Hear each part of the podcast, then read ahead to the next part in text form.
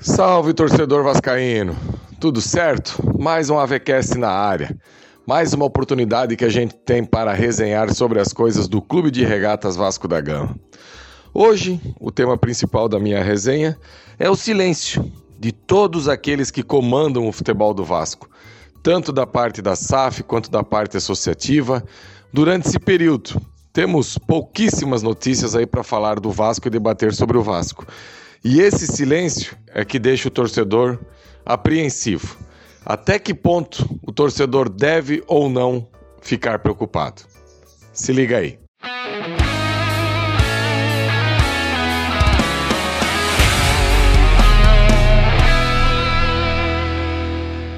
Então, torcedor, mais uma semana se passou desde o nosso último encontro e o Vasco continua aí, sem um anúncio oficial de treinador, sem um anúncio oficial de algum jogador, enfim, nem mesmo o diretor técnico, que tem aí na pessoa do Abel Braga a possibilidade de exercer esse cargo, foi confirmado pela diretoria do Vasco.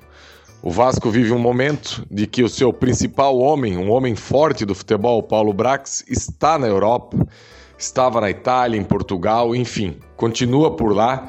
Reuniões e mais reuniões com a alta cúpula da empresa norte-americana para tentar definir aí o orçamento do Vasco para o ano de 2023. E a partir da hora que o Vasco virou SAF, a empolgação e tudo mais tomou conta do torcedor vascaíno.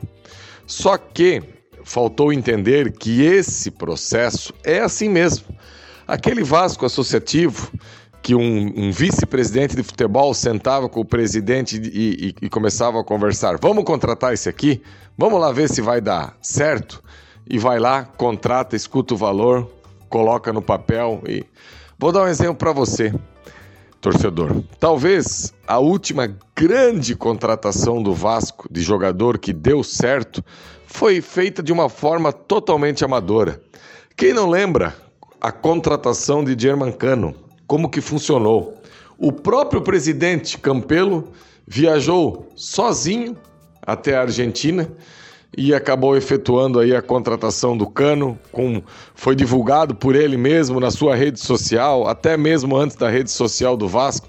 Enfim, aquilo tudo que a gente sabe que o profissionalismo hoje no futebol não deixa você trabalhar dessa maneira.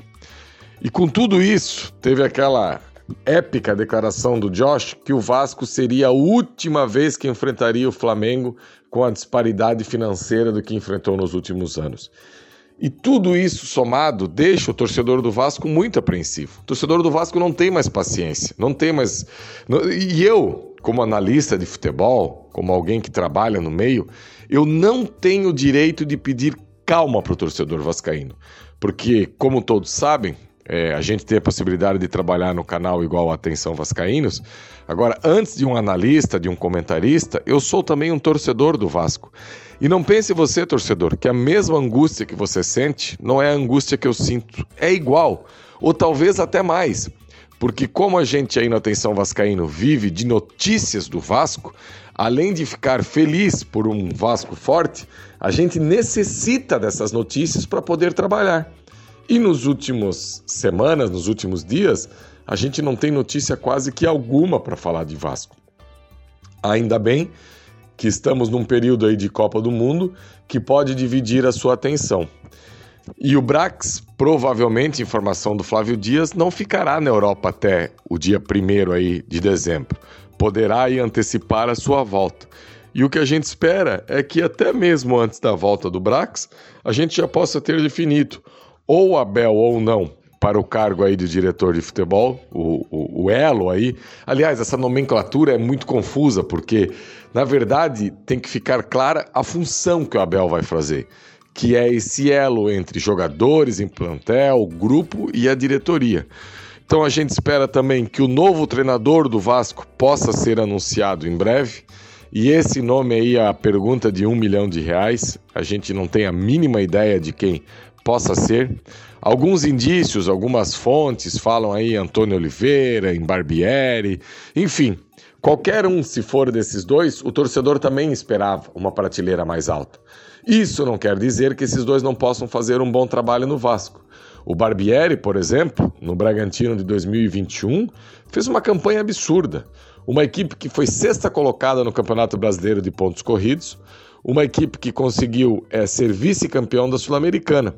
Para esse ano, perdeu jogadores fundamentais, a estrela da companhia, o Claudinho, quem não lembra daquele meia, muito bom jogador, que acabou sendo vendido, e com esses desfalques não conseguiu repetir a mesma campanha esse ano. E é natural, é normal. Digam aí, com exceção do Abel Ferreira, qual foi o treinador que conseguiu fazer por dois anos consecutivos grande campanha com um time aqui no futebol brasileiro? Absolutamente ninguém nos últimos anos. Então não é porque foi mal esse ano no Bragantino que o Barbieri não serve. Obviamente, eu também esperava um nome de mais impacto, se realmente for o Barbieri. Agora é aguardar e confiar no processo. E isso vale muito também para a questão dos jogadores. Muito bem encaminhados, nós temos o Pedro Raul, informação que a gente já trouxe no canal, que está na mão dos japoneses do Kashiwa. Aceitar ou não a proposta do Vasco. Entre Vasco e Pedro Raul está tudo certo. O Vasco dá um salto na sua prateleira de jogador que para o ataque no meio desse ano, o Vasco contratou o artilheiro do Campeonato Catarinense, que foi é, o Zé Santos, e o Vasco contratou um dos artilheiros do Campeonato Gaúcho, que foi o Eric, que jogava pelo Ipiranga de Erechim. Então o Vasco sai de um reforço do Marcílio Dias do Ipiranga de Erechim para um reforço do Goiás, um atleta de uma equipe japonesa, que foi o vice-artilheiro do Campeonato Brasileiro da Série A de pontos corridos. Ou seja, é inegável que o Vasco já consegue chegar ao mercado e já dar o seu recado. O Vasco, que tem uma proposta para contratar o goleiro do vice-campeão brasileiro da Série A desse ano. O goleiro do Vasco atual, Thiago Rodrigues, que está aí nessa questão da renovação, era um goleiro de equipe da Série B, um goleiro do CSA. O Júnior Urso, que parece aí que ser o jogador mais adiantado, que já está fechado, que falta só o anúncio oficial, era um jogador que foi titular no Corinthians, titular no Atlético Mineiro, campeão na MLS, é, capitão da equipe, protagonista lá. Então, torcedor, a gente precisa entender que o processo, o start, as possibilidades já são outras, já são de um clube que quer ser mais forte no mercado. E, e, eu também não tenho dúvida alguma que ah, vai aparecer no Vasco, e isso também é algo que até nós que trabalhamos no meio vamos ter que entender, porque a maneira com que eram feitas as contratações, os alardes, tudo isso, quando você busca uma forma profissional de trabalhar, são coisas que também param de vazar porque são coisas feitas diretamente, são coisas feitas é, seguindo protocolos. Não existe mais aquelas entrevistas coletivas anunciando que eu estou tentando esse, estou tentando aquele outro. Tô... Não, são coisas que são feitas de forma profissional para que o mercado também não busque esse jogador e acabe inflacionando cada vez mais. Então, eu acho que a gente tem que aguardar aí mais um pouquinho, torcedor. Não pense que eu não estou ansioso, como você não está ansioso. Todos nós é, queremos logo notícias do Vasco. É, mesmo que o Brax fique é, na Europa até início de dezembro, isso já é semana que vem, e eu acredito que já vai vir aí alguns jogadores que a gente nem chegou a cogitar, mas que serão jogadores que vão ajudar o Vasco com certeza no ano de 2023.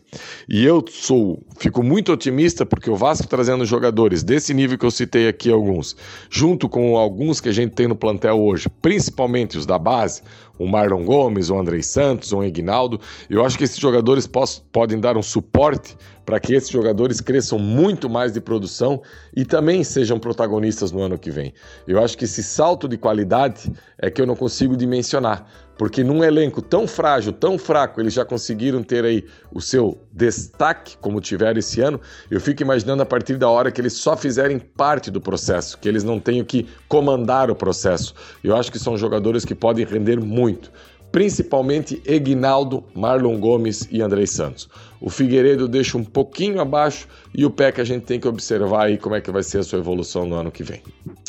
Beleza, torcedor? A ideia é essa, esse silêncio, esse silêncio que machuca tanto, esse silêncio que causa tanta apreensão, mas eu vejo que é um silêncio necessário. E esse silêncio não pode ser é, é, equiparado a que o Vasco está parado, longe de estar parado. Com certeza os bastidores estão pegando fogo. É o que a gente espera e que no nosso próximo encontro aqui semana que vem no AVCast a gente já possa falar aqui de um Vasco com pelo menos aí cinco, seis contratações e que um, um técnico que a gente possa apresentar por aqui a maneira que joga, o seu trabalho, enfim, projetar o Vasco para o ano que vem. Abraço, galera, e até o nosso próximo encontro aqui no AVCast.